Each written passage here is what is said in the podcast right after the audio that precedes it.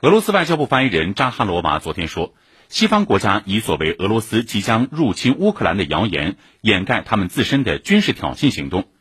仅过去数月，美国已向乌克兰运送三十套标枪反坦克导弹系统和一百八十枚导弹。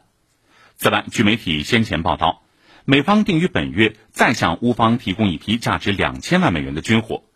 英国过去数天则一直在用空军运输机向乌克兰运送武器，已布置至少六架次的军机，每架可运载多达七十七点五吨货物，总共可运送大约四百六十吨的军火。